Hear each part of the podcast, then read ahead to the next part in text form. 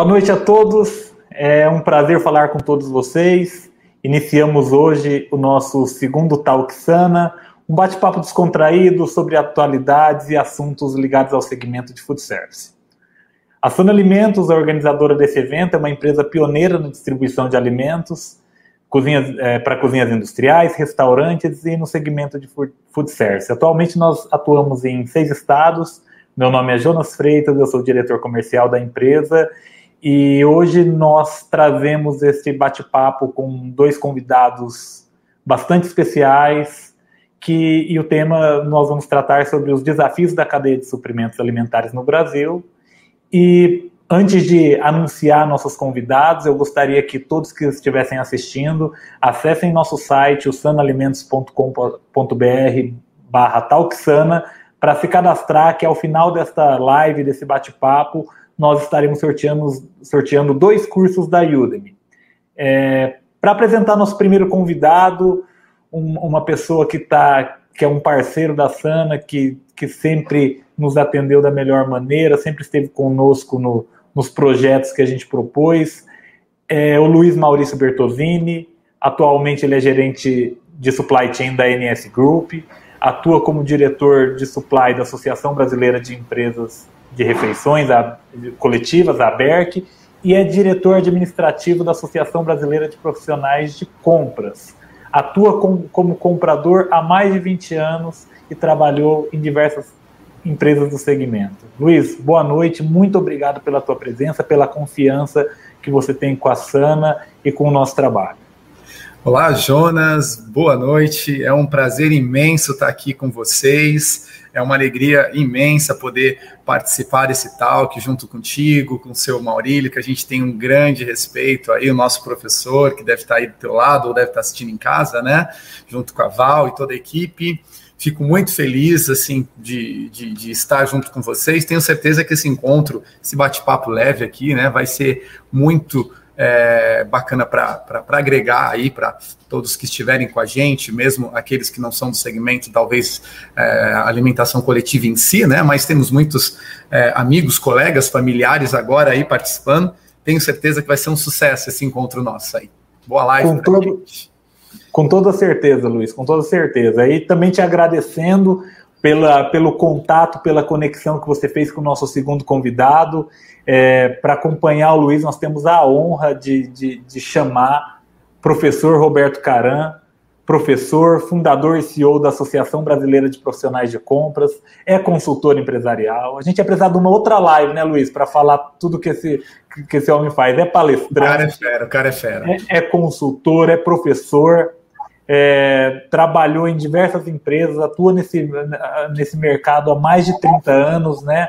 preparou profissionais, liderou equipes e é uma grande honra tê-lo conosco para ensinar, para conversar, para bater esse papo descontraído, que é o que a gente vai propor hoje, uma coisa leve e para a gente transmitir alguma mensagem para aqueles que nos assistem e tomara que alguma mensagem a gente deixe, né, professor? Muito obrigado a você, Jonas, pelo convite, a família Sana que assiste aqui, um abraço a todos os colaboradores, funcionários, parceiros, fornecedores dessa extraordinária empresa. A você, Luiz, meu irmão, muito obrigado pelo convite mais uma vez. E só vou fazer uma correção no início, hein? Eu não trabalho mais de 30 anos. A BPC sim tem 30 anos, mas já estou no mundo de compras como Luiz há 20 anos, né? Enfrentando obstáculos, né? Problemas, ninguém tem problemas aqui, nós temos obstáculos, né? A pandemia é mais um obstáculo que surgiu em nossas vidas. E esperamos aqui bater um papo leve, descontraído, né? E aqui eu vou representar a família brasileira, hein?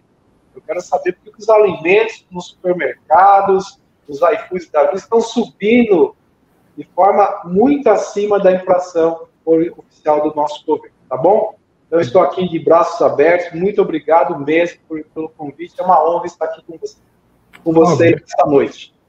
Obrigado, obrigado, Roberto. Muito obrigado. Nós aqui, em nome do seu Maurílio, presidente da empresa, em nome da dona Carmen, proprietária da empresa, a gente agradece todo o respeito que vocês têm com a Sana. É, agradecer também, começar com agradecimentos ao pessoal da Sana, nossos colaboradores, nossos parceiros, nossa família aqui. Muito obrigado, pessoal que está assistindo. Sem vocês, nada disso seria possível. Dentro dessa pandemia, a nossa empresa que, que, que, que continuou trabalhando, nós somos um serviço essencial, atendemos hospitais, algum, uh, empresas nesse sentido que, que precisam da gente. Obrigado, família Sana. Pessoal da NS Group, por ter, por ter liberado o, o, o Luiz para participar, de, de, ter assim, apoiado, é um parceiro que, que a gente sempre conta para esse tipo de evento. Pessoal da BPC, da ABERC e todos os nossos clientes, parceiros conectados aí na live de hoje. Lembrando mais uma vez, pessoal, entrem, entrem para fazer o cadastro no nosso site, para que a gente no final da live com, é, sorteie dois cursos na Udemy, são cursos para compradores ou algum de sua preferência. A gente vai, é, a gente vai ser flexível para ver qual é melhor para cada um, para os vencedores, né? E assim, é, iniciando sobre o primeiro tema, o, o Roberto já, já representando a família brasileira já, já, já falou por que, que subiu tanto esses alimentos? O que, que tem acontecido? É uma realidade a falta de produtos e a, e a alta de preços. O mundo vive uma pandemia, a gente sabe, nós, nós sabemos o que, o, o, o, que temos sofrido, mas o que, que isso tem refletido diretamente, primeiro no, no, no, no negócio do, da NS Group, no negócio que o, que o Luiz representa, e como isso tem, tem refletido no bolso do, do consumidor final, Luiz, como as empresas têm agido diante disso? O que, que você tem feito? Qual, quais são as atitudes aí? Bom, vamos lá, né? É, realmente nós estamos vivendo um momento muito atípico é, de tudo que a gente já viveu em todos os tempos de inflações, falta de produto, uma economia globalizada onde hoje a gente depende hum, praticamente aí, né? É, 60%, 70% dos insumos hoje vêm né, de fora. Né? Vemos aí um dólar hoje altíssimo no Brasil, uh, a economia fragilizada, isso faz com que nós tenhamos as exportações desde proteína de 2019, que a gente começou né, com aquele problema do rebanho suíno lá na, na China e que se estendeu é, depois para o mercado mundial, que eles, né, um, eles são potência em consumo, tiveram que vir para o mundo comprar toda essa, essa demanda é, mundial já em 2019. Quando vira para 20, a gente já está falando em rumores de pandemia, isso começa a se espalhar para o mundo, travar o mundo, né, em termos de, de, de economia. Muda-se o formato aí de, de, de consumo Uh, tudo para delivery, tudo para embalado, tudo para plástico, tudo para né, um consumo excessivo de papelão. Uh, a gente começa a, a, a, ter uma escassez interna né, de, de soja, explode o óleo. A gente vai mostrar uns slides daqui a pouquinho, falando um pouquinho, mostrando um pouquinho números disso, né? E aí a gente fica com a proteína aí de 1 a 100 que custava 12 passa a custar 22, 24, 25 a gente pega um óleo de 3, 4 reais que passou a custar 9, né? um arroz de 60 que passa a custar 150, uh, ah, numa economia globalizada, né? e uh, esse cenário é, econômico, né? Que infelizmente, é, aí logo no começo da pandemia a gente viveu aquela escassez de luvas, máscaras e todos os, os itens, os insumos de é, hospitalares aí, onde a gente teve uma corrida frenética atrás de fazer máscara em, em, em confecção para a gente poder abastecer né, os, o, a, os nossos insumos. Então, uh, foi um, um, um apanhado de, de, de, situações que vem já acontecendo e que a pandemia, né, no, travando, começou pela China, veio para o Brasil. Em seguida, a China começa a voltar a recuperar e a gente está tá nesse momento, ela começa a demandar tudo isso né? Então ficou uma, uma conta aí, é, um espaço aí, né, na, na, na lacuna aí. E, e as nossas empresas no mercado têm tentado o quê? Uh, como, como se, se comportar com tudo isso? Primeiro, tendo bons parceiros do seu lado para poder é, equalizar e, e, suprir, não deixar faltar, já que a gente tem né, público, privado, edital, multa, etc. Você tem que ter parceiros que estejam do seu lado, né? Financeiramente falando, você também tem que ter né, uma estrutura é, suporte, né? Seja bancária, seja parceiros que te dê também um, uma, uma, um gás para isso. Desenvolvimento de novos produtos, a gente correu atrás de parceiros, por exemplo, é, tem uma franquia que fazia shopping, a indústria está parada, então o, o, ele passou a faz, fazer para a gente um produto que a gente não tinha com preço muito melhor. Para a gente, a empresa dele também está tá rodando, então a gente fechou esse tipo de parcerias. Com os concorrentes, nós nos abraçamos. Começamos a trocar alguns produtos, vender produto internamente para não precisar ter essas compras, né, de um lado para o outro. Então a gente veio com N estratégias aí, centralização de demanda num único lugar para poder mandar de Bauru para o Brasil todo, dos 10 estados onde a gente atua, máscaras, luvas e etc. de produtos que antes isso era ponto a ponto. Então a gente teve que se reorganizar, né? Desde planejamento, cardápio, uh, financeiro, compras, uh, geral. Tivemos que fazer aí um, um uma. todo mundo teve que sair do seu quadrado, se unir, se, se juntar, para poder enfrentar esse, né, lá atrás, para virar 2020, né, com, com uma saúde é, financeira, estrutura, clientes, para abastecer tudo isso. E esse ano agora, com essa nova segunda onda, e etc. Então está sendo um grande desafio, mas de muitos aprendizados também, muitos aprendizados. Descobrimos que tínhamos capacidade de de, de resiliência, de, de, inovação muito grande no meio de tudo isso. Acho que o Roberto pode acrescentar um pouquinho, Roberto, nesse cenário que você também vive aí, não é diferente, né? Não foi diferente, né? Perfeitamente. Jonas, ficou até difícil falar alguma coisa agora, mas vou tentar trazer uma visão. É, eu gosto de ter uma visão mais ampla da conjuntura econômica, não local, mas mundial. Né? O Brasil, ele representa, dentro da cadeia alimentar mundial, ele fornece 10% do volume global de alimentos. Né? Então, nós estamos falando que o Brasil alimenta, pessoal. Vou tentar trazer uma linguagem mais simples, porque tem algumas pessoas, está falando para a família aqui também, né, Ju? Verdade. Tem muitas é. pessoas nos assistindo no sofá. Então, o Brasil alimenta 800 milhões de pessoas por ano.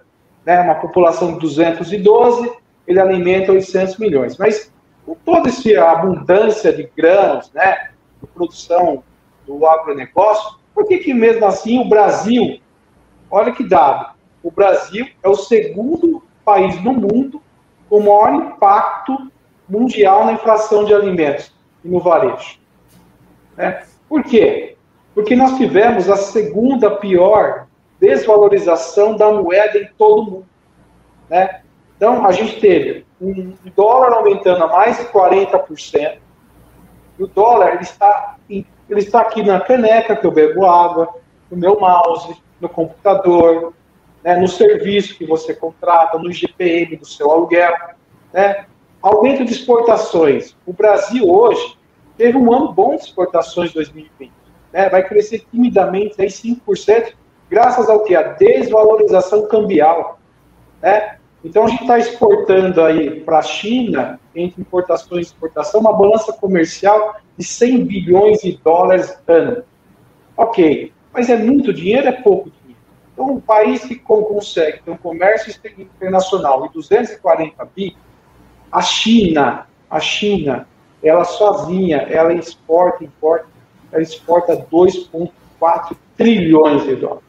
Né? Então, você soma isso aumento das exportações nacionais, ou seja, o cara que vinha aqui comprava X quantidade de soja chinês, que hoje é o nosso principal produto exportado para a China, ele começa a comprar X mais 40% no mínimo. Não o agricultor, o produtor vai vender para quem? Vai vender para o Luiz ou vai vender para fora?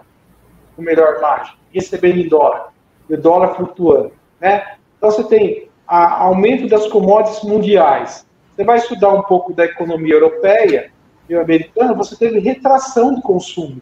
E no Brasil você teve aumento de consumo, como bem destacou o Luiz. Né? As famílias ficam em casa, começa a ter o takeaway ou delivery da vida dos iFood, né? O iFood patrocina aqui a live do Jonas, né? Deixei uma deixa para vocês aqui. Então, aí começa a ter uma mudança de hábito. E essa mudança de consumo de alimentos em casa faz impactar não só o alimento, mas o descartável, né? aí você tem a, a questão do petróleo, você tem uma série de questões que vão impactando. E também tem a questão da oportunidade, né? É, a gente tem ainda muitos empresários e produtores que acabam aproveitando desse momento mais frágil da economia e alimento é uma coisa que é de sobrevivência é, essencial para qualquer indivíduo, ser humano ou animal, e acaba aproveitando e alterando as faixas de preço. Então, eu acho que é uma somatória de coisas né, que a gente está vivendo, essa pandemia. É, vale destacar também que tem muitas pessoas necessitadas nesse momento que nós podemos ajudar. Né? Quem tem um pouco precisa distribuir um pouco mais, né, para que a gente possa ter uma, uma sociedade mais equilibrada. Vale deixar essa deixa aí para todos. Mas, de uma maneira geral, você tem gasolina que aumentou 28% em 12 meses, isso impacta no transporte, impacta no, no, no insumo. A gasolina o petróleo, pessoal, está em tudo, né? Está no, no plástico, ele está no descartável, ele está no transporte, né, Luiz? Tá Exatamente. Em segmento, né? É uma somatória de coisas fez com que nossa economia registrasse no último ano a maior inflação alimentar da última década, 15%. 15%. Mas a inflação do consumidor, aqui eu represento, né, que me deixarem, foi de mais de 20%, né? Então, hoje, eu estou até brincando com o meu pessoal que você não tem mais um vale refeição, você vai ter um vale pastel daqui a pouco. Pastel, é verdade. É, porque a refeição é qualquer lanche de menor que seja grau, o cachorro quente é comparável a um vale refeição de uma grande empresa. Então, nós temos que chamar atenção a esse, esse principal segmento alimentar. A gente tem que trazer esse assunto mais às discussões é, em fóruns maiores, porque realmente isso daí está sendo, talvez, longe da pandemia, da questão social, econômica e principalmente sanitária que vivemos, os principais fatores que têm impactado as famílias brasileiras. Eu trouxe um, um slide, se o Jonas puder mostrar para a gente, bem rápido, Roberto, só para frisar um pouquinho né, da, do que a gente está falando aqui. É, vai mostrar um, um, pouquinho desse cenário de matéria-prima aí, do que nós estamos vivendo aí, se o nosso amigo Eric puder colocar aí para a gente, a gente agradece. Só para a gente é, exemplificar, né? Basicamente, bem rápido. O slide número um, Luiz? Isso, isso. Essa é uma sequência rápida, né? Olha aí, Roberto e, e Jonas, né? Como que de, de, setembro do ano passado, né? Essa a indústria aí, né? Que os insumos totalmente em falta, né? Então você vê que os insumos estavam em falta, piorou em outubro e janeiro manteve-se em falta, né? A dificuldade também de encontrar no mercado, né? Nós estamos falando aqui de resinas, estamos falando de papelão, estamos falando de aço, né? E você vê que a dificuldade para encontrar ela vem aumentando, né? Essa disponibilidade dentro disso que o, que o, o nosso, o nosso amigo Roberto já disse, né? Uh, com uma previsão aí de que a normalização seria nesse primeiro semestre, mas acreditamos que no segundo semestre pode melhorar, né? Vamos lá. Pode passar para o próximo. Ah, vamos lá. As maiores dificuldades são as resinas, né? Papelão, as embalagens. Cai dentro do que o Roberto falou, né? Tudo aí pelo aplicativo, né? É, tudo se pede em casa, então tudo precisa, né? De, de estar embalado e etc. Né? Pode passar mais um. A gente pega aqui né, os preços em geral, é, os plásticos aí em geral, olha, 50%, 25%, 78% PVC, é, chegou aí, né, na, em dezembro, tudo isso está impactando, né, está impactando na cadeia geral de, de, de, tudo que a gente compra, né, tudo que a gente utiliza, infelizmente isso está tá dentro do, do custo, né. Vamos lá. Roberto falou de, de dólar, né, olha como que a valorização do dólar em, em, em relação ao real aí, Roberto, o câmbio aí, ó, como que vem se comportando, né? Para concluir o que o Roberto disse também, pode passar rapidinho. Falando aí em termos de recuperação da economia, olha que, que vai continuar pressionando aí, no caso, a gente vê o PIB, né? em relação aí, né? O, o, mundo e China, né? China de 2020, 2,3. Agora para 2021, 8,10, né? Então, essa recuperação deles, com o dinheiro em mãos, tem, tem, tem, tem, tem pressionado aí o mundo todo, né? Mais um minutinho. Falando de arroz, né? Da, da categoria aí de os, os nossos, por mais que ah, exportou bastante e tal, né? O agronegócio famoso, né? Que é o nosso é, aí né, o nosso troféu aí. É, veja como que o impacto de, até nos últimos 12 meses, nós estamos falando de 70, 48, 49. E o mais preocupante, né, Jonas, é que isso tudo está dentro da cesta, cara, das, das famílias, né, é, da média e baixa renda do Brasil, né, então isso também é complicado, né? E claro que impacta nos nossos cardápios, o, o custo aqui é travado anualmente e tal. Para concluir, nós pegamos aqui o IPCA e a variação, né? Como que pouquinho variou, né? Arroz 76, óleo 106, 103, hortifruti. O mercado ali falando das cotações das bolsas internacionais, né? Como que tá isso está nos últimos 12 meses.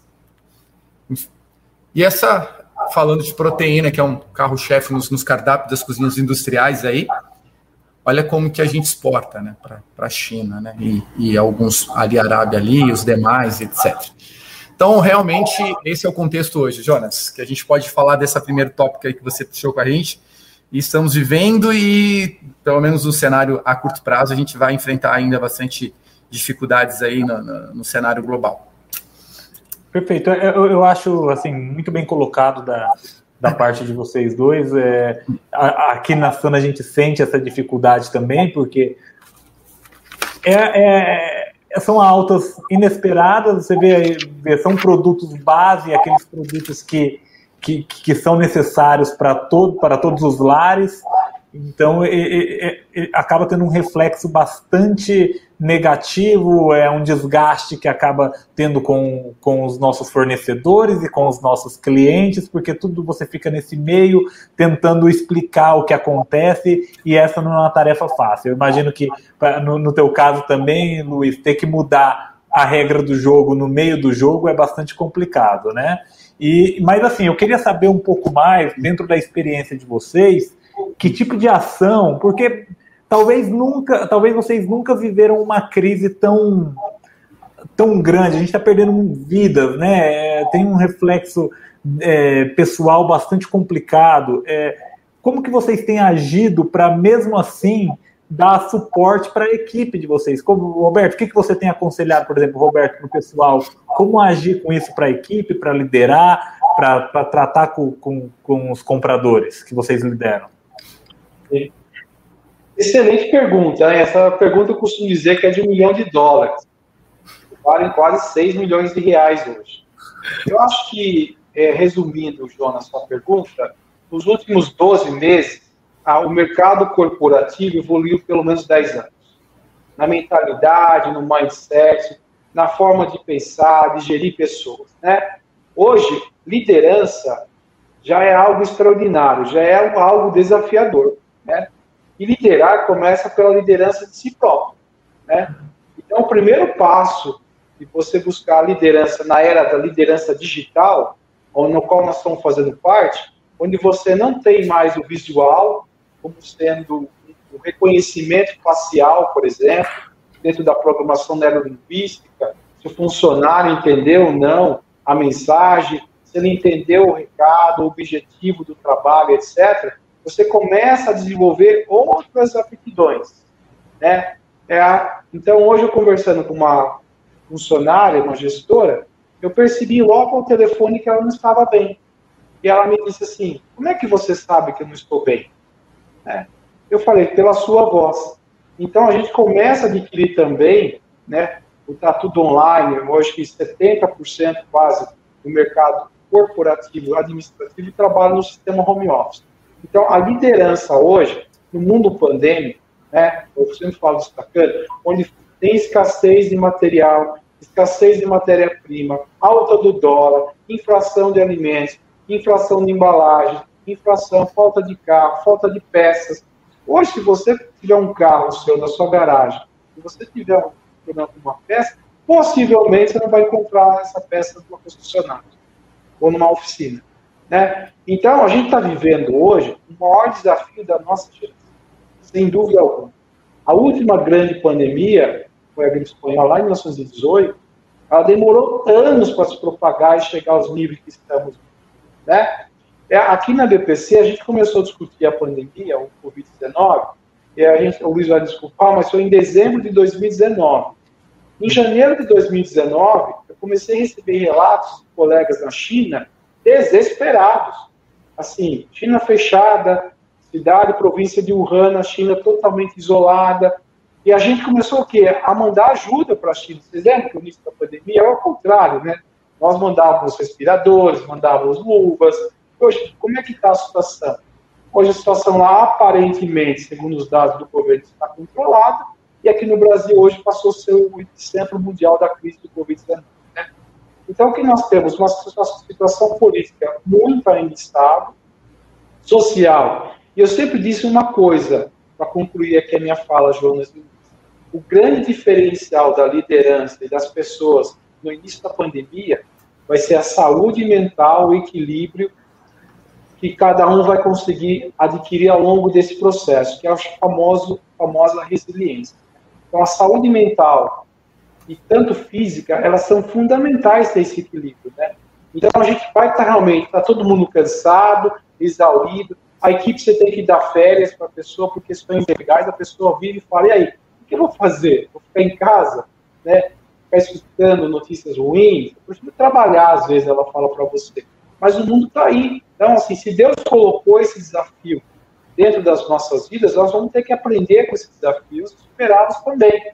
E dentro do mundo corporativo, o que nós temos agora é um desafio que, que é não só econômico, como nós estamos discutindo aqui, social também, né? 25% das empresas nacionais quebraram, estão fechando. Quantos postos de trabalho? Quantas pessoas são da economia informal e vieram agora aparecer nesse programa social que o governo proporcionou de auxílio emergencial? É, quantos brasileiros não, teve a, não tiveram a capacidade de escolher seu futuro ou planejar seu futuro?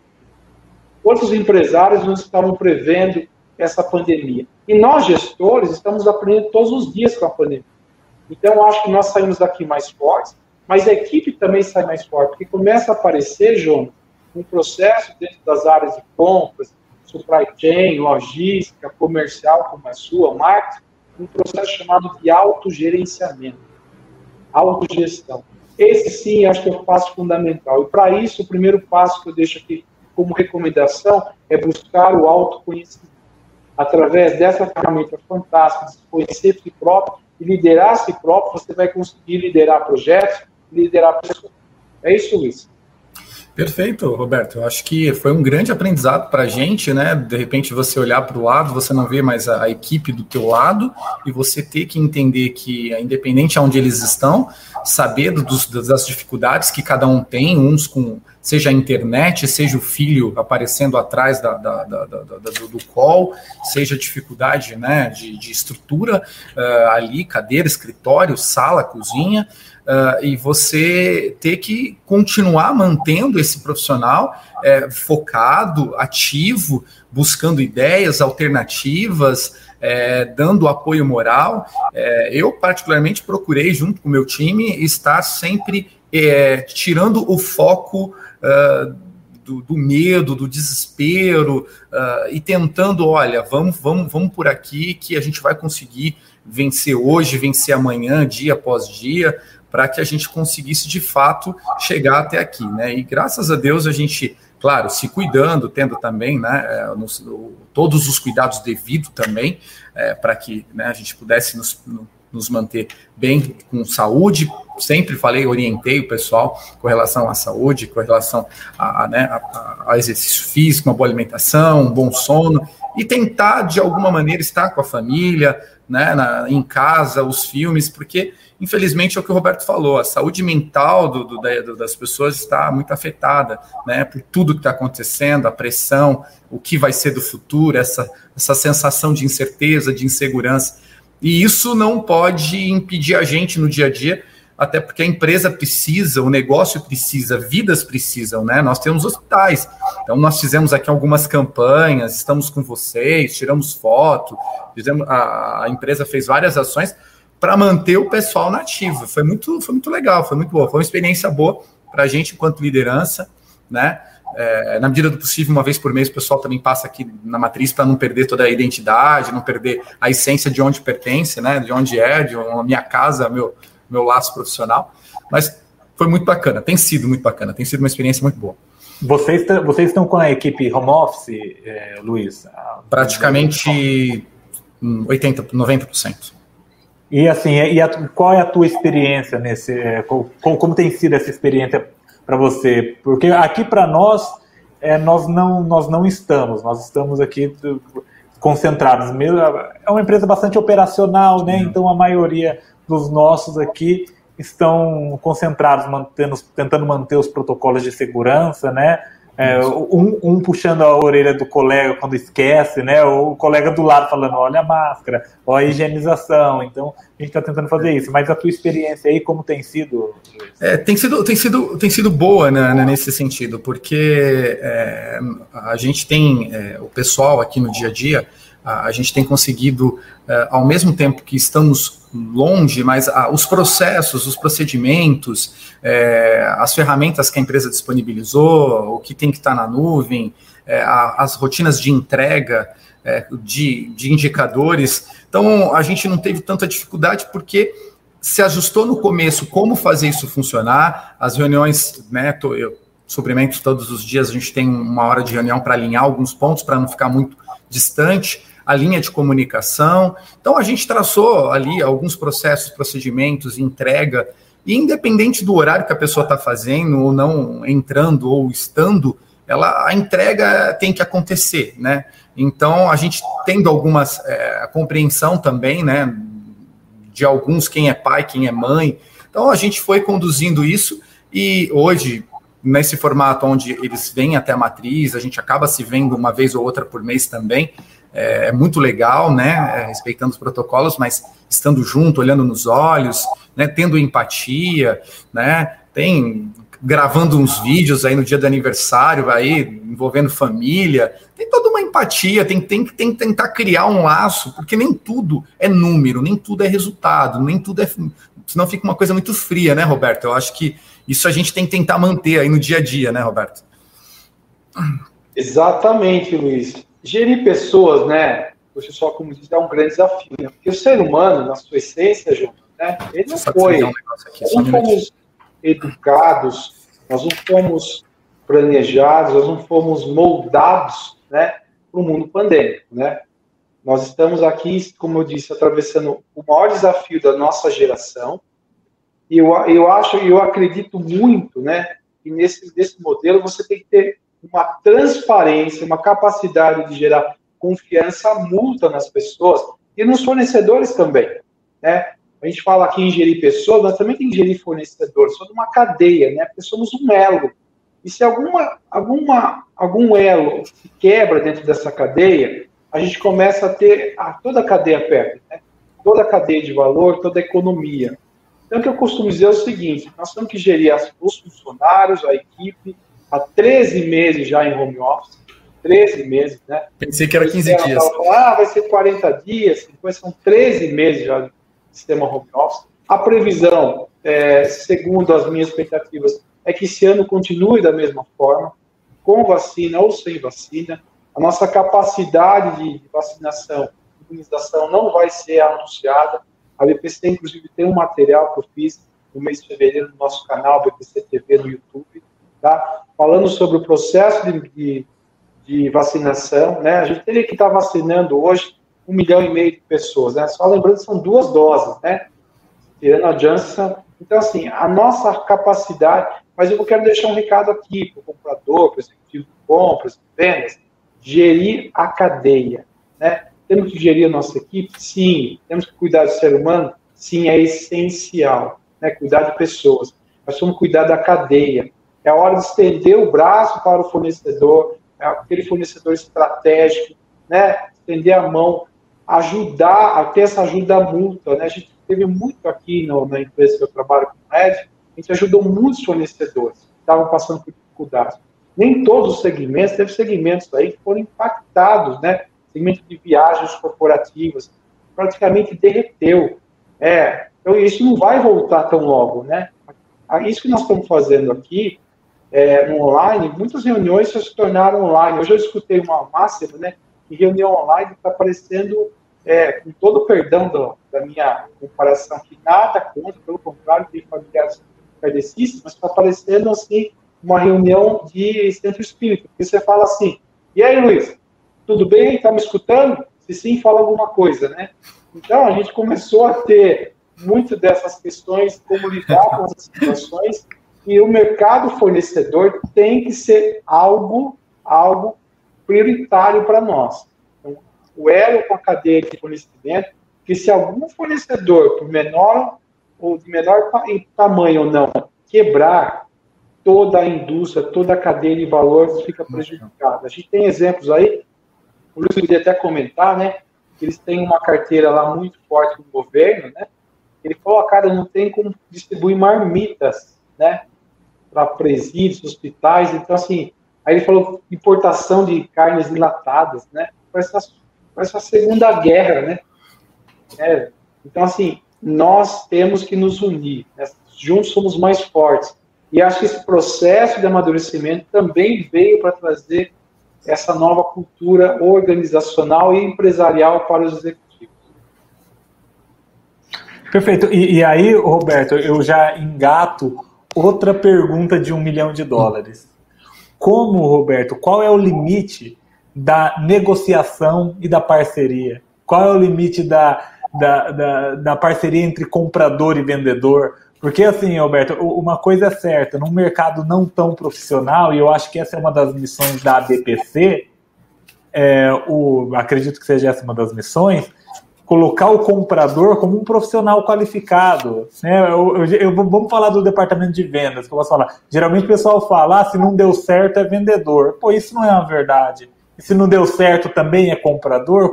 Como é isso? Qual, qual que é o limite que o comprador tem que, é, tem que ter em mente pela experiência de vocês para criar essa parceria, que seja uma parceria profissional, lógico, nada, nada pejorativo. Perfeita a sua colocação, né? Quando eu trabalhava na engenharia de desenvolvimento de negócios, produtos e tecnologia, antes de entrar em compras, e eu fui convidado a se tornar um comprador, ainda muito jovem lá atrás, o pessoal falou, você tem certeza que você vai se tornar um comprador, né? Porque vendas é todo um glamour. Eu costumo dizer que, no, é, fazendo uma comparação com o futebol, os vendedores são os atacantes, são mais valorizados, né? Pode ficar lá seis meses sem marcar um golzinho e tal, mas quando marca é o melhor do mundo, né? Já ganha conhecimento, né? Tem melhores salários, assim por diante. Nós de compras aqui somos os zagueiros, né? os volantões ali, que temos que segurar os custos da organização. Mas o que, que aconteceu ao longo dos anos, João? As margens são cada vez mais estreitas para todos os negócios, tirando as raríssimas exceções, né? Tudo é feito planilha aberta, cost breakdown, ou seja, você tem que ter um diálogo, como eu falei, de confiança mútua. A negociação ela tem que ter o caráter ganha-ganha, não ganha-perde nem perde-ganha. Porque senão, a gente fez aqui uma live dos 30 anos do ano passado, e eu convidei, é, foi uma ideia que eu tive no Inside, o maior negociador de sequestro do, do Brasil, né, o Diógenes. O Diógenes falou o seguinte: eu, eu negociei o sequestro do Silvio Santos. Né? E aí ele falou, mas como é que você se sentiu negociando o sequestro da pessoa mais importante do Brasil na época? Ele falou, eu usei o diálogo. Lá ele falava que o cliente era o sequestrador, né? E o objetivo dele era o, o refém. Então, qual que é o objetivo do comprador? Ele tem uma relação sólida, de curto, médio e longo prazo. Então, a primeira resposta. Se, for pra, se você perceber que você está numa relação de curto prazo, médio, e seu produto, seu serviço se tornou uma commodity, pode se preparar para o ganha-perde ou perde-ganha. Então, a dica que eu deixo em mais de pelo menos 10 mil negociações que eu participei na minha vida, o aprendizado principal foi esse, né? Como é que a gente vai encontrar o equilíbrio? Através do diálogo, da transparência, da confiança. Se as duas partes não tiverem confiança quiserem só trabalhar na esfera da esperteza, né? Olha, consegui reduzir aqui 30%, eu sou o cara. Você reduziu uma, a próxima vez pode ter certeza que não vai reduzir. E aí eu vejo muitos profissionais né, propagando né, é, em redes sociais importantes, né, como o LinkedIn, olha, fui reconhecido aqui porque eles esgoelei o fornecedor. E esse não é o caminho. O caminho é do equilíbrio, o caminho é da confiança, o caminho é da inteligência negocial. Inteligência negocial passa por onde? Onde você ter preços acordados, tem uma, uma saúde financeira avaliada, tanto de quem contrata você e de quem fornece para você. Esse, para mim, é a essência do, do, mundo de compras ideal. Eu sei que é muito difícil no Brasil, né, nossa cultura latina, mas acho que o Luiz pode contribuir também com, com esse mundo que eu sei dele, que é bem leonino, né, Luiz? Muito, muito, muito, porque é aquela questão, né? Nós somos, como nós estamos ali no, no, no, na linha de licitação, na, né, disputando o mercado muitas das vezes com, com, com, concorrentes desleais de mercado, infelizmente, que tem muito. Então a gente é espremido, né? E aí, natural é o quê? Você, você ir para cima do fornecedor. Porém, a gente tem né, é, que entender que do outro lado, é, como você falou, se eu, eu vou ao ponto de matar esse fornecedor, tirar tudo que ele tem, acabar com o sangue para apresentar um resultado aqui dentro, eu tenho que entender que é a curto prazo. Eu só vou ter talvez uma ou duas ou três, e eu não vou ter mais esse fornecedor. E quando nós temos essa, essa, essa, esse, esse complexo de entender como funciona do outro lado, processo, de onde começa, é, estar lá, conhecer o, a, o produto, rendimento, a, a, estrutura por trás de, desse, da história dessa empresa, como vocês hoje aí mostrou. Um, então, você passa a se sentir parte. E o, o, vendedor, do outro lado, também entende que, poxa, aonde você está inserido. Então, quando tem essas, quando tem essa sinergia de, de querer fazer para dar certo, você, de um lado, o fornecedor querendo que a gente com, alcance novos contratos, com, com rentabilidade, para que pague certinho. Por outro lado, nós, que o fornecedor entregue, que ele tenha saúde financeira para produzir, desenvolver novos produtos, novas frentes. Ou seja, é um casamento perfeito. Agora, muitas das vezes, vai muito do cara que está sentado aqui, que ele, ele só olha o lado dele, mas eu tenho que ver os dois lados e tentar mostrar. Só que isso muitas das vezes acho que é, dá trabalho, né? Você dá trabalho, requer tempo, requer energia, requer uma empatia, e, e isso muitas das vezes a gente vê que falta muito no mercado, de ambos se colocarem no lugar do outro, né? De, de estar ali do outro lado e, e, querer fazer isso, querer buscar, querer conhecer. E, e eu acho que é, o que faz ser saudável isso é quando a gente tem essa preocupação e não simplesmente olhar para o meu eu, para o meu umbigo, para o meu resultado e eu não quero saber. Até porque isso depois no mercado fica muito ruim, né, Roberto? É, o nosso mercado, ao mesmo tempo que é grande, é pequeno, as pessoas. E por isso que a gente vê que muitos não criam uma história, não, não, não tem uma de longa de, de durabilidade no mercado, muito compradora, né? assim como muito vendedor esperto também, né? Então, eu acho que pelo menos a gente tem tido muito sucesso em, em, trabalhar dessa, com essa sinergia com os nossos parceiros aqui no dia a dia, desenvolvendo, passando por problemas junto, enfrentando problemas junto, mas sempre com essa transparência que o Roberto acabou de citar aí. Jonas, só para contribuir aqui, eu fui eu fui moldado, digamos assim, nasci dentro do ambiente do automobilístico autopeça. E é o ambiente mais leonino de todos, né? Que realmente a, a, força, hoje nem tanto, né, de uma montadora sobre uma cadeia de, de autopeças, principalmente, todo mundo, e até sobre o governo, né, você vê nosso país aí, né, se estudar um pouquinho da história, lá Juscelino, Vargas, você vai ver como que a cadeia, né, modal, né, de, veículos, a indústria automobilística, ela sempre teve um papel muito importante dentro da nossa economia. E a gente percebia lá é, que você tinha que ter uma relação muito estratégica. O que eu quero dizer com isso? Essa estratégia de negociação, ela não pode passar só entre vendedor e comprador. Ela tem que envolver área técnica, ela tem que envolver área de operações, área Perfeito. de marketing, né, administrativa. Então, quanto mais é, multidisciplinar foi a visão da equipe que está contratando, eu sei que em muitos processos não podem acontecer isso. Quanto mais multidisciplinar, mais holístico for a visão do todo, você consegue ter eh, negociações mais equilibradas. Existe, Jonas, vou falar uma coisa que eu falava para meus alunos do MBA, uma diferença muito grande entre melhor custo e menor custo. né? E as pessoas no Brasil, né, eu vou sair daqui daqui a pouco, vou ter que ligar para um familiar para falar que está fazendo uma contratação errada, porque está contratando pelo menor custo, e não pelo melhor custo. O melhor custo passa por todo o processo, né? o custo total de aquisição. Né? Se eu vou adquirir um alimento, você tem um rendimento A, você tem um rendimento A, você tem uma produtividade. É a mesma coisa que você falar assim, é, qual que é o rendimento de um automóvel em litros por, por quilômetro rodado, não em desempenho de HP no motor, em aceleração, então, assim, você tem que avaliar o contexto, o conjunto. E essa análise crítica de um projeto, de um processo, ela é muito, muito superficial hoje em dia. É por isso que nós estamos se deparando com debates muito superficiais, que só vão visar preço e prazo. Preço e prazo. Né? E aí você tem uma cadeia, o seu produto que muitas vezes começa a se tornar uma commodity. Eu sempre falava para o meu pessoal de vendas, eu dava não deixe se tornar o seu produto, o seu serviço uma commodity. Se tornou uma commodity, é igual, né, vou dar um exemplo da, da indústria de vocês. Sal, todo mundo acha que tem o mesmo sal. Tem o sal rosa, tem o sal normal convencional, que é tudo igual. A gente sabe que não é igual, né?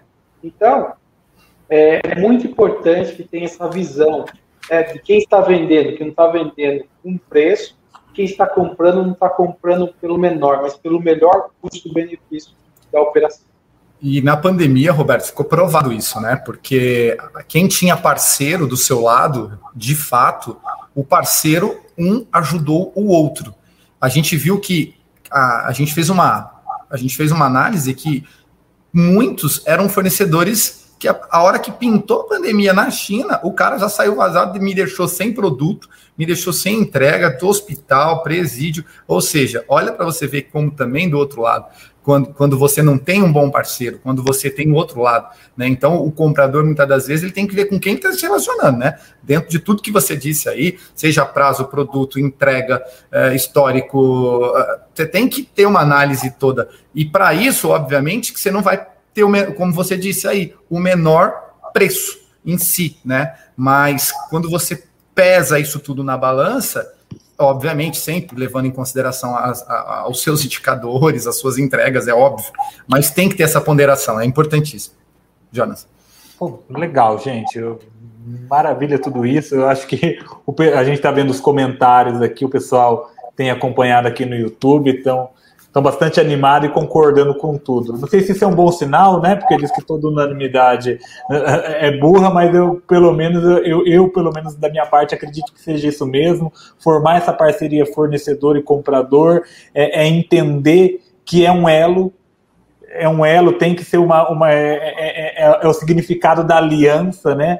Ela, vai, ela dá a volta, e se esse ciclo for quebrado no meio, pode ser que um se beneficie agora, no, num outro momento os dois vão se prejudicar. Então, quando, uma, quando a aliança é quebrada, ela, é, é, ela, tem que ser uma, uma, uma relação a dois. Eric, tem alguma pergunta aí para gente que o pessoal tem realizado? Vamos ver se você pode, pode publicar. A Camila Sana, é, essa nossa, nossa diretora financeira aqui, é, nesse cenário, é, qual a maior dificuldade na hora de comprar? Da compra, o valor ou a falta do produto? Voltando naquele primeiro assunto. Para mim aqui, Roberto, é eu preciso do produto. eu preciso ter a máscara, eu preciso ter a luva, eu preciso ter o avental, eu preciso. Eu não tenho como operar dentro de um hospital sem. A Manitec de alumínio acabou. É, não tem. Né? Ah, de plástico não tem, não. É, é nesse momento, para mim, ainda que custe qualquer preço, né, né? Entre aspas, lógico, a gente tem alguns, alguns gatilhos para tentar equacionar isso, obviamente, né? A gente tem várias plano B, A, B, C, D, F, J, E, mas uh, o preço em algum momento para mim vai ficar em segundo plano porque eu tenho um edital e uma multa lá pode ser assim altíssima nesse caso. Mas obviamente que o preço vem em seguida e eu tenho os meus indicadores para explicar e não e não adianta, né? Hoje simplesmente ah, com todas essas informações que eu apresentei, eu poderia falar para a diretoria, olha, esse ano eu não vou bater nenhuma meta, esse ano de, de inflação interna, de não, muito pelo contrário. A gente tem que buscar uh, oportunidades e temos encontrado, seja em produto, parcerias, fornecedores aqui, lá, sair e buscar, enfim. É, mas hoje aqui, para mim, é, é, tem, tem como produto. Não sei o Roberto aí, na visão dele, no dia a dia dele, aí, como que é, Roberto? Olha, uma pergunta inteligente essa, hein? Mas vamos lá, vamos tentar responder. Jonas, Camila fez a pergunta, né? Isso, Sim. Camila. Nome da minha sobrinha. É, Camila, é, isso vai muito pelo. Resumindo o que o Luiz falou, você tem que ver a, o impacto no seu negócio. Se você tem, vai ter lucro cessante, então, digamos que você vai comprar uma peça que custa 100 reais, mas que ela deixe sua linha parada aí por horas. E o custo da sua hora parada custa 10 mil dólares. 10 mil dólares é um número mágico que uma, uma empresa de autopeças ela é penalizada se ela deixar uma montadora parada por alguns minutos, tá? Então você não vai pensar duas vezes, dez vezes e pagar 3 mil reais por aquela peça. Então você vai ver impacto e valor. Agora, vamos pensar agora no mundo pandêmico, né? Um respirador, proteção PFF2, aquele convencional N95, todo mundo tem que usar, né? Um respirador que tem elimina 95% das impurezas, né? Filtrando o ar para a gente, protegendo o Covid. Ele custa hoje, digamos aqui no preço normal, 1,40, 1,50. Ok? No mundo normal, você vai pagar aí no distribuidor esse valor. Eu cheguei a pagar 12 reais no leilão em março do ano passado. Por quê? Eu tinha uma equipe que precisava estar dentro do hospital Amil Saúde de São Paulo, ou precisava estar dentro de uma planta essencial de produção de alimentos, ou precisava estar dentro de uma planta química farmacêutica, ou seja, então vai muito do contexto, né? Aí que eu falo que são os oportunistas, né? É. Um produto. Então eu sempre falo o seguinte: você vai, vamos comprar aqui um perfume. Todo mundo gosta de perfume, né? Aquele perfumezinho, ah, o importado lá, original vai custar 400, 500 reais lá na gôndola de uma loja. O free shop vai custar 300, né? Quanto que custa esse produto, né? Lá na produção, 10 reais, 8 reais. E que ele chega na, na sua casa por 400. Né? Por que, que uma vacina Covid, eu provei nessa, nesse material que está no BBC TV, está disponível para vocês, ela custa em média 18 reais na fábrica. E por que, que ela está sendo já vendida? Eu vou perguntar para a Camila agora. Por 750 reais a dose. Um produto a 18 reais está sendo vendido a 750 reais a dose e tem fila de espera em clínicas particulares. Já a gente está fazendo um projeto aqui, vou fazer até um adendo, que é a compra conjunta de vacinas, né, para 18 empresas que se manifestaram interessadas, e eu fui mapear o cadeia de valor, ela custa 18 reais lá na Índia, e está sendo vendida aqui por 1.500 reais as duas. Você estaria disposto a pagar 1.500 reais por duas doses, João? Ou 3 mil reais, talvez, pela sua cara aí, afortunada que é?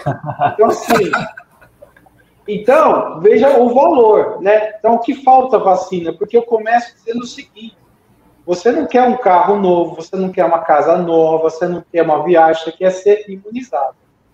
Então, tem pessoas que pagariam muito mais do que o valor que está sendo vendido. Então, Exato. talvez vai ver o custo e a oportunidade.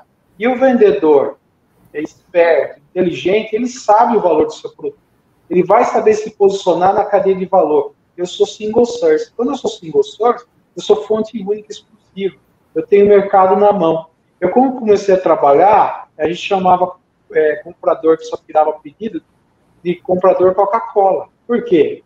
Antigamente, você ia vender Coca-Cola, cerveja em distribuidores aí de bebidas, você tinha a cota sua, como é feito com aço também, né? Então você ia lá tirar o pedido. Qual que é o valor? Quanto que o senhor quer hoje? Você vai querer. Mas não se, não se discute preço, se discute quantidade, se discute entrega.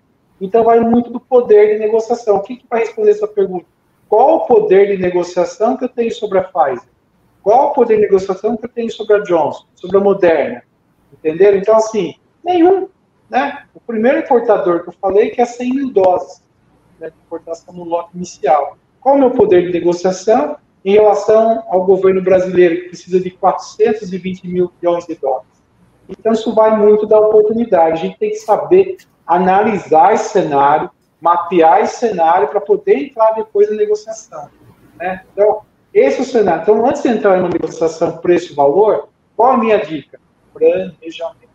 Entenda onde você vai pisar, entenda o que você vai encontrar de obstáculo e se prepare para superar. Perfeito. E, e, eu acho que isso tem tudo a ver com o que a gente acaba. A pergunta da Camila tem a ver com o que a gente acabara de, de discutir. É a parceria, aquelas empresas, e é, e é, o que nós aqui acreditamos, aquelas empresas que viverem só de oportunidade, essas, infelizmente, do meu ponto de vista, estão fadadas a, a, ao fracasso. Se você não criar uma, uma rede sólida, uma parceria, elas vão ser empresas que começam e acabam, vão ter um, um entre aspas, certo sucesso e, e, e, e vão, e vão acabar. É, eu acho que vamos ler um comentário aqui do Hélio Júnior, lá da, da NS também, né, né, Luiz? Exato. Que fala o seguinte: exatamente, por que tirar o sangue do fornecedor a ponto de quase matá-lo? Se podemos ganhar muito mais em várias outras negociações. É exatamente o que estamos, estamos falando: é, é, é criar o elo é, é ter esse fornecedor, ter esse cara do seu lado para você sobreviver, ainda mais numa crise dessa. Ó, oh, Jonas, cai muito o que a Natália tá falando, ela é Nutri, né, Natália? Natália, ela, ela tá lá na frente, né, ela tá de frente do cliente, então, é, todos esses pontos a gente tem que entender, porque vamos pensar, estou aqui discutindo preço, negociando, vou no mais barato, vou num, num, sei lá, num conhecido, vou num amigo, vou, sei lá, por alguma, algum motivo eu, eu, eu não escolhi a melhor parceria, mas o, o, o X fornecedor. Tá, a nutri, o pessoal da equipe está lá na ponta, eles estão ali de frente com o cliente. E aí, como que faz? Produto não chegou, uh, o almoço está lá. Eu, eu, sou técnico em nutrição, eu venho de operações, né? Trabalhei, comecei minha, minha, minha vida profissional dentro de, de, de cozinha. E é um desespero, rapaz. Aí você, o comprador está sentado lá na, na, na, na, cadeira dele lá. Ele, ah, vai chegar a entrega, viu? Vai chegar, não, fica aí, vai chegar, não sei o que e tal. Quer dizer, uh, aparentemente ele fez um bom negócio, mas depois quem vai sofrer as consequências é quem está na ponta, é, é depois uma multa, é depois uma rescisão de um contrato, quer dizer, é todo um contexto, né, que acaba que todo mundo é, é, é vai sofrer as consequências, infelizmente. E, e, dentro, e dentro disso, Luiz, uma, uma hum. pergunta isso dentro do nosso mercado. Ah, antes disso, vamos, vamos ler esse comentário aqui que entrou. Concordo com tudo, da Marta Pereira. Concordo com tudo, porém há segmentos que as empresas zelam pela parceria e outras que querem o preço a qualquer custo. Mas excelente colocação de vocês. Sem dúvida, teremos que nos fortalecer juntos. Obrigado, viu, Marta, pelo comentário. Sensacional a Marta. Roberto conhece a Marta. Sim, nossa amiga Marta, associada aqui, que honra. Prazer, Marta. Obrigado pela participação. Agora, Luiz, dentro do nosso. Uma outra pergunta que me veio, dentro desse nosso cenário, essa pergunta especificamente para você, eu acho. É, como, o, o, Luiz, você que teve a experiência de dentro da cozinha, como a gente fala, com a, com a barriga na, na panela, como é, organizar e como fazer com que os interesses do departamento de compras e os interesses da, nutrici da nutrição sejam, no, no, no, final, os mesmos, né? É, eu queria que você falasse um pouquinho mais sobre isso, de como trabalhar esse relacionamento, porque o pessoal da nutrição, e com toda razão, precisa fazer comida, tem que chegar o alimento. Essa é a, é a missão deles. E como Exatamente. É, organizar esse relacionamento? É, o que, que acontece? Normalmente, nessa relação, é, da grande maioria, né, eu como diretor de suplementos lá na América, a gente sente muito isso, né? O compras está aqui, a nutricionista ou produção está do outro lado. E aí um ataca o outro no sentido de dizer assim: não, eu não fecho a minha meta porque é, eu não recebo produtos bons, os produtos estão caros e ninguém compra barato, os produtos são horríveis, a qualidade é horrível, minha qualidade, eu estou tendo problema com o cliente por causa disso, disso, disso. Aí a gente tem aqui, nós aqui em compras, né, a equipe. Bom, a gente não consegue comprar porque essas meninas não sabem fazer, porque o cozinheiro não, não, não sabe fazer, porque uh, essas nutricionistas não, não prestam atenção no recebimento, e fica nesse embate.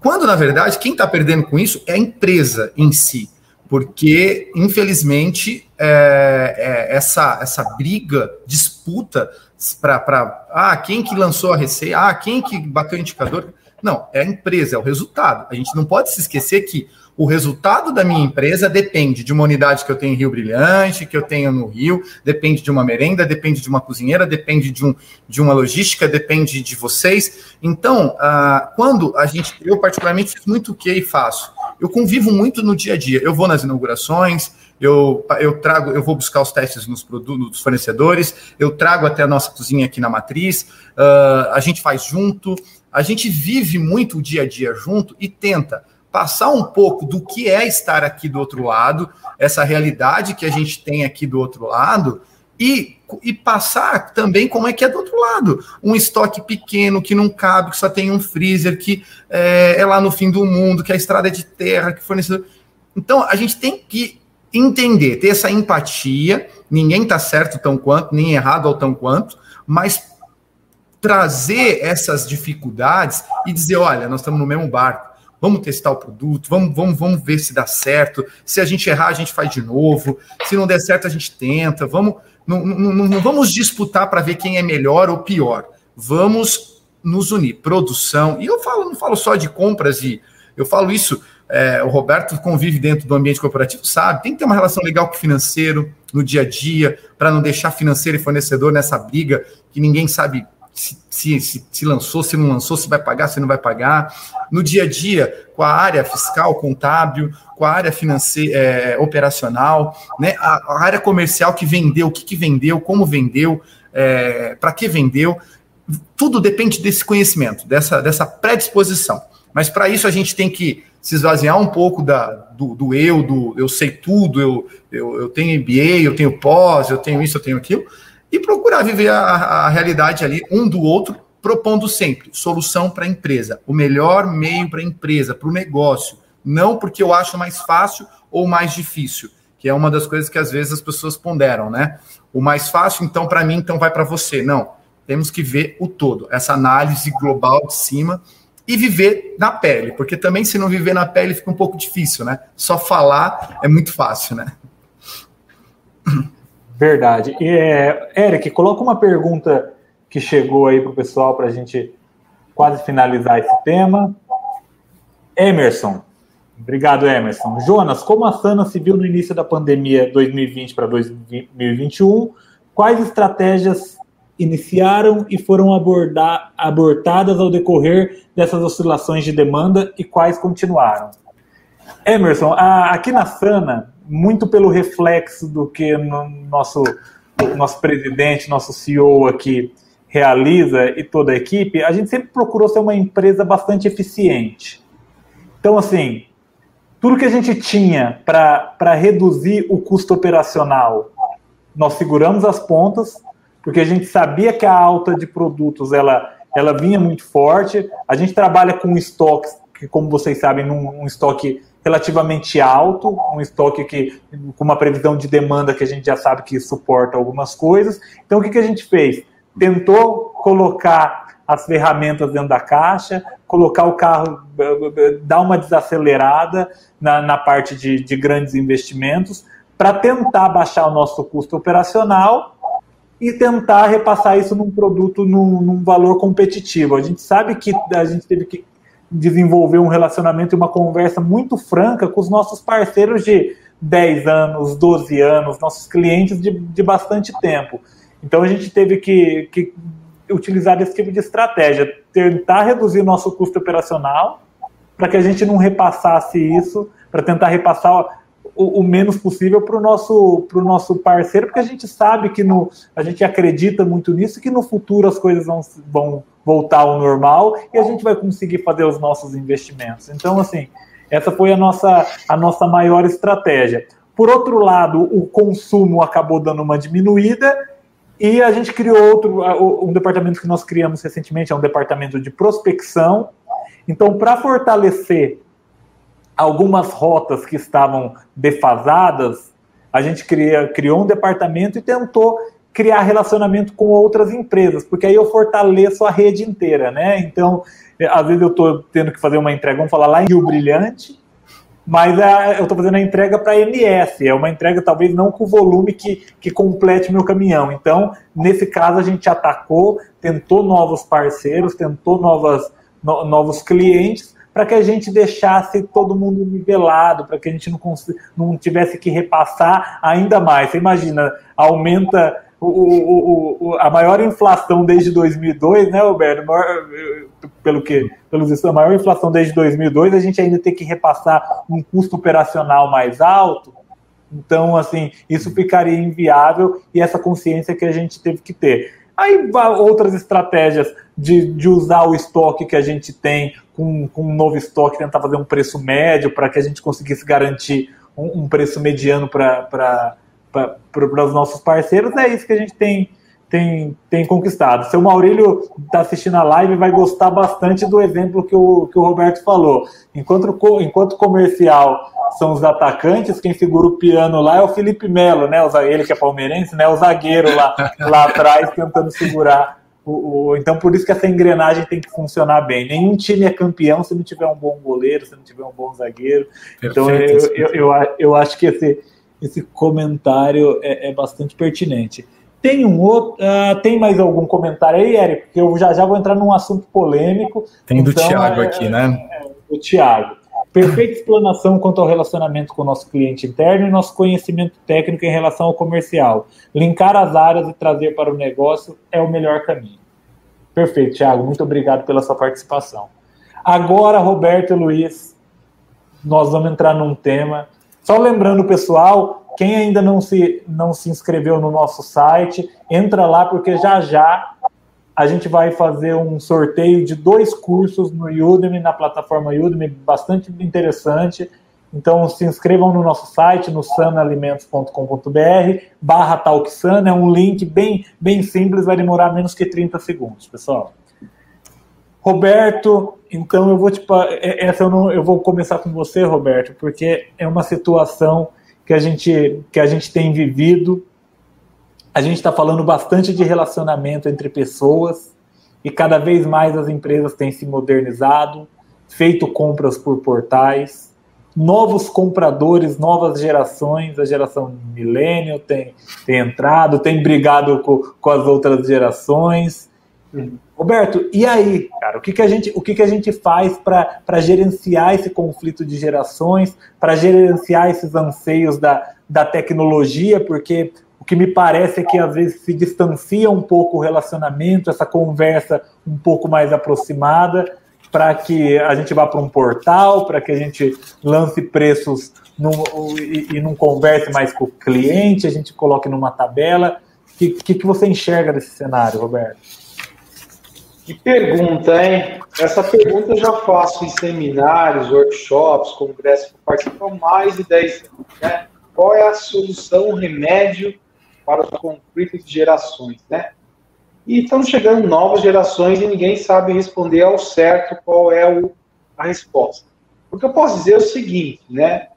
É, encontro de gerações, vamos chamar de conflito, vamos chamar de encontro, né?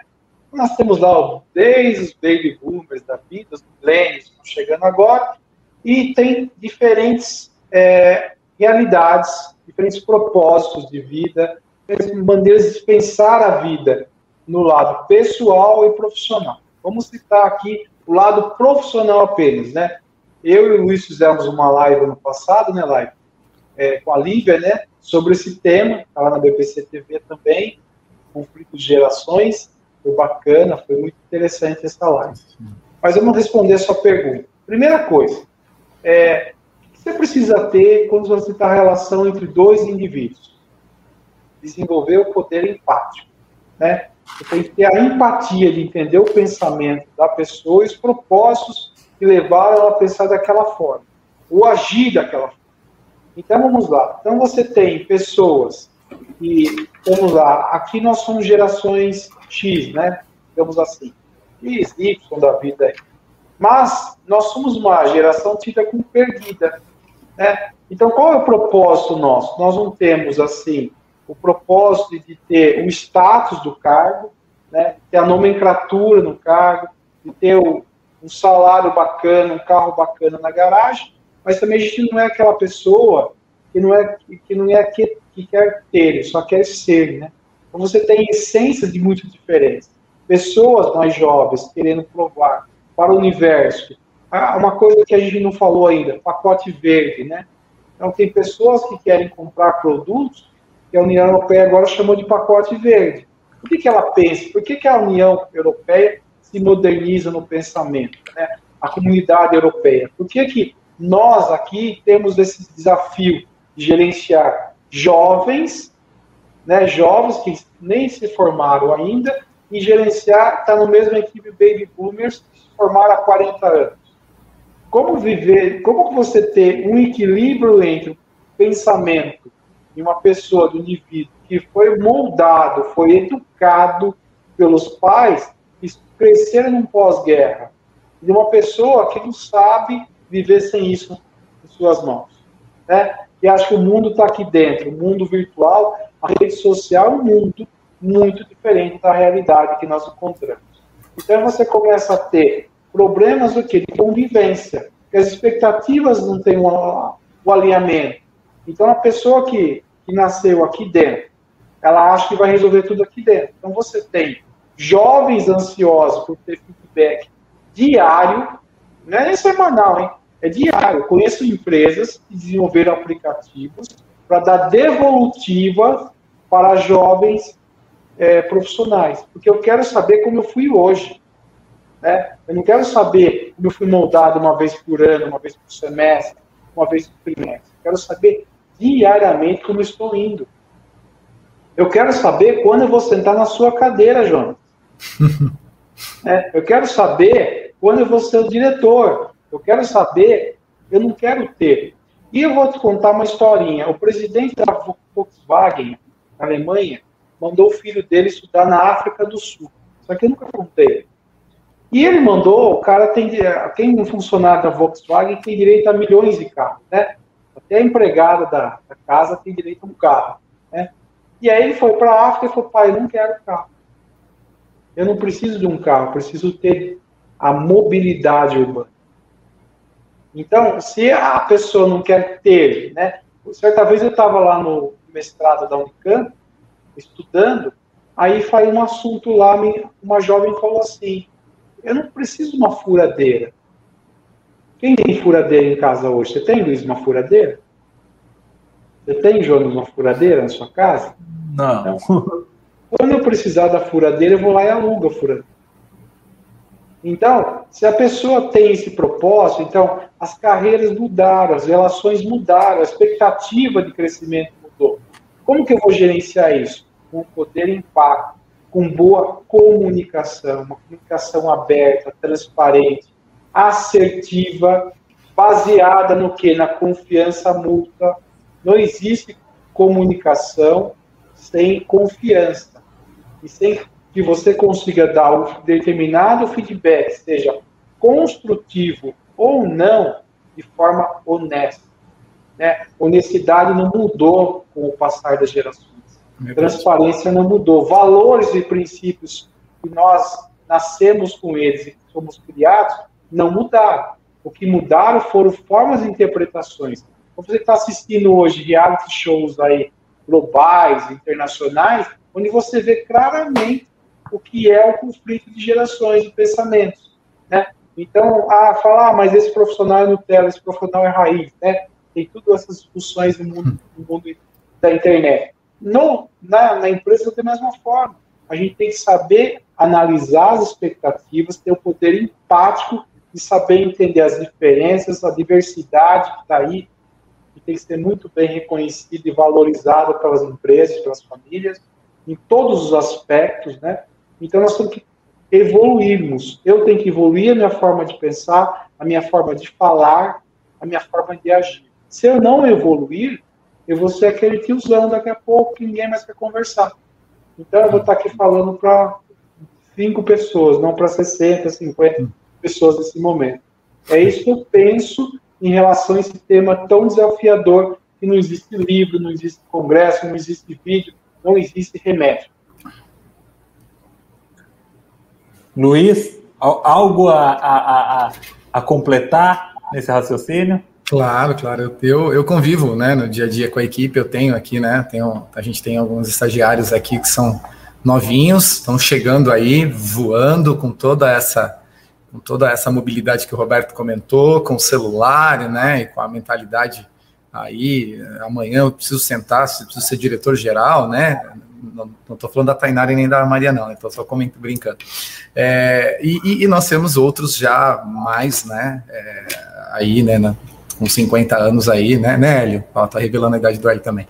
E, então a gente tem, a, gente tem, a gente tem que ter, na verdade, nós, enquanto liderança, a gente até comentou isso na live que o Roberto fez lá atrás, foi muito, muito legal. Até assistam depois lá na BPC. É, o equilíbrio. Por quê? Porque eu preciso hoje ter todas essas essências que me trouxe, que, que calça um profissional, um ser humano, né? De honestidade, transparência, valores nas parcerias. É, eu preciso ter toda essa é, é, essa, essa estrutura que vem de, de, de tempos, vem de, de, de, heranças que a gente traz, que é, é fundamental para o dia a dia, para a gente, principalmente compras, não se corromper e ter né, uma, uma estrutura sólida de trabalho, de carreira, para crescer degrau por degrau. E, por outro lado, eu tenho que conviver com a pessoa que, que, que já está nessa era de tecnologia rápido, raciocínio rápido, mudar, e eu tenho que entender, tá? Como que eu vou extrair o melhor desse comprador, o que, que eu vou direcionar para ele uh, no, no, na, dentro do, da, da, da, estrutura dele, de idade, de tempo, de geração, linguagem, comunicação, como receber, como dar feedback. E a mesma coisa eu tenho que fazer com esse aqui. E o time tem que jogar, o time tem que funcionar. Cada um respeitando a idade, respeitando a forma, respeitando o meio, respeitando o jeito, respeitando. É, e por outro lado também corrigindo, né? Porque tem algumas coisas que dentro do ambiente corporativo hoje, se a gente pega uma geração mais, de, mais nesse sentido, ela não tem muito, ah, não, talvez não vai ter muito compromisso com horário, talvez precisa estar tá mexendo no celular toda hora, conectado com várias redes sociais. Tá, e esse equilíbrio? Naquilo que faz, na, na no processo que está fazendo, dá para encaixar isso? Dá para ter esse momento? Tem como ter uma parte? Então a gente, a gente enquanto líder, a gente tem que saber trabalhar com, com, com ambos, visando sempre o resultado e esquecendo que, não deixando de esquecer que tem um ser humano ali e que tanto uma, pode ser tão bom quanto essa velocidade toda, essa interação toda por parte de um jovem, como também eu preciso da experiência de um, de um líder aí, de um, de um, de um comprador mais maduro. Fazer essa, essa massinha aí, essa coxinha ficar uma delícia no dia a dia. Concluindo o que vocês dizem, então, diversidade. Diversidade é a chave para que as coisas andem que a engrenagem funciona. Pelo menos é isso que a gente enxerga aqui. Diversidade no sentido amplo da palavra mesmo. E diversidade de pessoas, de idades, de características, de competências, de soft skills, de, de, de tudo que, o que, o, o que compõe um, um, ser humano dentro das suas características. Né? Aprender a trabalhar com aquele que não é igual a você, de qualquer maneira, eu acho que é, é, é, é é a chave do, do aprendizado. Olhar para olhar para o que o outro tem de bom, eu acredito que seja um, um aconselhamento que a gente tem que se, se dar todo dia. Não é nem para os outros, é para é você mesmo. Se você é, se dá esse conselho todo dia, falar, olha o diferente, olha o, o que a outra tá, pessoa está fazendo, entenda o que ela é, eu acredito que aí nós andamos para uma, uma melhor relacionamento e para e, e para conseguir organizar essa relação, que é, que é tão complexa e que as empresas têm discutido tanto. Exato. Pessoal, é, nós estamos aqui com uma hora e 24 de live. Você vê que o, quando o bate-papo é bom, o tempo passa rápido. Eu gostaria agora de realizar o sorteio antes da gente finalizar a live, antes da gente fazer as considerações finais. É, Eric, quantas pessoas se cadastraram, aí você pode falar para mim. Antes de, de, Ah, vamos lá, nós temos. Uh, quantas lá vai lá no final, Eric? Ou pode ir no sorteador, está atualizando aqui. Quantas pessoas se cadastraram, porque aí a gente vai lá no sorteador e faz ao vivo. Tá carregando, pessoal. Vocês tenham, tenham uma, uma, uma leve paciência. Porque parece que agora, quando precisa, você vê, quando precisa, aí trava, né, Roberto? Aquilo que você havia falado, né? De tudo acontece. Live, live. é isso, né, Jonas? Live é ao vivo, né? Então, quem sabe, como diz nosso amigo lá Fausto, quem sabe faz ao vivo, né? E o Eric sabe vivo, não é? O Eric sabe não. Tá bom, o, Eric tá, tá com o passe valorizado. Viu, é, eu tô quase contratando o Eric, hein? Não, Roberto, não faz isso não, porque a gente não pode perder esse rapaz. Hein? Não, não... Roberto, cuidado que o André tá aí, hein, cara. Eu vi o André aqui. O André tá aí, eu já pensei nisso já. Cuidado que. aqui. Já deve estar tá chorando aí. Deve estar tá tomando aquele café com coca, né, Roberto? Nossa, aquele café maravilhoso com coca, só ele mesmo. Mas eu não tomo oh, nada também, né, Luiz? Eric, vamos, vamos fazer o seguinte, vamos para não ficar esse tempo esse tempo a gente esperando, vê, vê se você tenta fazer aí e eu vou fazendo as considerações finais. E caso não dê certo, eu a gente quando carregar você chama, beleza, Eric. E caso não dê certo, a gente faz um sorteio, eu faço o sorteio amanhã e publico nas redes para o pessoal, para a gente não não não ficar nessa expectativa. E aí vai ter até mais um. Aí até prometo, quem, se, quem assistir a nossa live depois no final e se cadastrar. Ah, carregou. Vamos lá. Beleza, Eric. Abre de novo a tela. Quantas pessoas, Eric, cadastradas? Cada pessoa. Então, pessoal, o sorteio vai funcionar assim. Cada pessoa tem um número. Nós vamos sortear. Nós temos 90, né, Eric? Vamos sortear do 1 ao 90. Pode sortear, Eric, os dois números, a gente vai conhecer os vencedores. Então, nós temos 68 e 16. Vamos lá, Eric, ver quem é o número 16 e o número 68. A gente já vai falar aqui e a gente entra em contato amanhã. 68, Camila Pereira do Amaral. Camila, nós vamos entrar em contato com você, tá? Nós estamos com seus dados, nós vamos entrar com você, em contato com você amanhã para você escolher o seu curso. E número 16,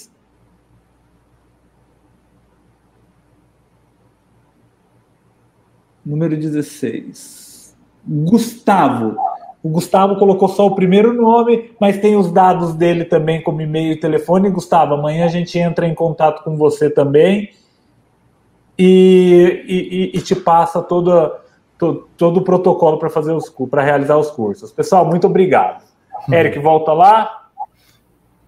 Pessoal, então, assim, começando a parte, a parte final das despedidas e dos agradecimentos. Eu queria agradecer mais uma vez em nome da, da Sana Alimentos, em nome do seu Maurílio e da dona Carmen, é, pela disponibilidade de vocês de dividir um pouco de experiência, de tratar desses assuntos que, que, que são de interesse de, de, de bastante gente, de gente que quer aprender, de gente que quer ouvir coisa nova. Agradecer toda a equipe Sana, agradecer o pessoal da BERC, da BPC, DNS Group, muito obrigado pelo apoio. Muito obrigado pelo apoio. Essas coisas só são possíveis quando a gente tem amigos e tem parceiros que se propõem a realizar isso. Roberto, passa a palavra para você, para suas considerações finais. Ok, Jonas, muito obrigado pelo convite, pela confiança, tá? Adorei. Parabéns aí pelo, pelo seu trabalho, pelo seu propósito, né? Levar conteúdo diferenciado para muitas pessoas, centenas de pessoas aí que nos acompanham nesse momento, né? Ao vivo, não, nosso abraço. Deixar aqui meus contatos, a BPC é uma entidade sem fins lucrativos, já que já temos há 30 anos, estou há, como voluntário há 20 anos, como fundador e presidente da mesma há 5 anos. Então, queria agradecer imensamente. Quem quiser saber mais desse trabalho, esse propósito que é conectar profissionais de empresas, é multiplicar as melhores práticas em compras para você, profissional, executivo. É só acessar nossas redes sociais, a BPC TV, no Instagram, bpc.oficial, no LinkedIn, Associação Brasileira de Profissionais de Compras, né? E entre o nosso site também, a bpcompras.com.br, tá bom? No dia 14, eu vou estar em uma live, já voltando aí ativa esse ano, né? A temporada se inicia e o tema é fantástico, vai ser anunciado nos próximos dias para que vocês possam nos acompanhar aí à noite, no horário bem nobre, bem gostoso de vocês e sua família. Eu queria agradecer muito à família Sana, parabenizar a todos aí pelo trabalho, é um serviço essencial, importantíssimo para a sociedade, né? É, vocês não devem ter percebido alguns, mas a Rádio Jona tem uma linha de produção trabalhando com pessoas que estão se arriscando por nós, né? para prover o alimento que é mais sagrado e essencial na família brasileira. Isso é muito importante. Então, parabéns a toda a família, colaboradores, diretoria. Muito parabéns realmente pela sua iniciativa. Luiz, muito obrigado por ter me convidado. Tá, amigo, obrigado aí. Não teria como negar, você é uma pessoa que tem um carinho muito especial e gratidão a vocês. E a você de casa que nos assiste aí, muito obrigado pela paciência, pela sua audiência, né? Pela sua participação. Sem você, a gente não é nada aqui. É falar para nós três, né? E a gente falou bastante aqui. Muito obrigado a todos que nos acompanharam nessa noite muito agradável. Luiz. Vamos lá, pessoal. Olha. Um problema técnico no final. Tranquilo? Tá me ouvindo? Sim, estamos. Então tá jóia, maravilha. Olha, pessoal, foi muito legal, passou como se fosse 10 minutinhos aqui. É, é um prazer imenso é, estar ao lado né, de, de, uma empresa como a Sana, de pessoas como você, Jonas, seu Maurílio, é, fantásticas, né? Val, a equipe toda meu presidente aí, né, na BPC. Obrigado, Roberto, por todos os ensinamentos aí, obrigado por toda a experiência. É uma honra estar aqui do teu lado aqui, né, podendo compartilhar. Sabemos que poderíamos aprofundar em milhões de coisas aqui, né? Tentamos ser o mais sucinto, tentar, né, usar a linguagem mais simples possível, até pelo horário, para tudo aquilo que a gente veio disposto a fazer. Fico também à disposição, aí estou à disposição, no, os meus, o meu e-mail, meu LinkedIn também está à disposição aí para vocês. E muito obrigado, né? E vamos, vamos em frente. Eu acho que a gente precisa é, desse, desse, tipo de conexão, desse tipo de produtividade, desse tipo de, de pessoas de, é, colocando essas experiências, o bem, é, a, essas ideias. Eu acho que é isso que vai fazer a gente é, superar o presente e, e, as lutas que virão pela frente e Lá na frente a gente vai falar assim, poxa, lembra? A gente naquela live discutindo isso, aquilo, poxa, aqui tal. Vai ser boas lembranças daqui um dia, tudo isso que a gente está vivendo hoje. Então, obrigado, Luiz, Roberto, mais uma vez. Para o pessoal que está acompanhando, essa live vai ficar gravada no nosso canal do YouTube. A gente fiquem à vontade para compartilhar. Sigam, sigam, pessoal, a BPC. Eles têm um conteúdo gratuito muito legal, tem muita coisa interessante para a gente assistir, para quem se interessa nesse tipo de, de discussão. É, mais uma vez, pessoal, obrigado. A Sana está muito feliz com o que a gente realizou hoje e acredito que, que muitas pessoas, como a gente tem visto no comentário, gostaram do que a gente realizou. Obrigado, Luiz. Obrigado, Roberto. Uma boa noite para todo mundo que está assistindo. Protejam-se se cuidem, fiquem com Deus. Um abraço. Um abraço, Deus abençoe a todos. Sucesso.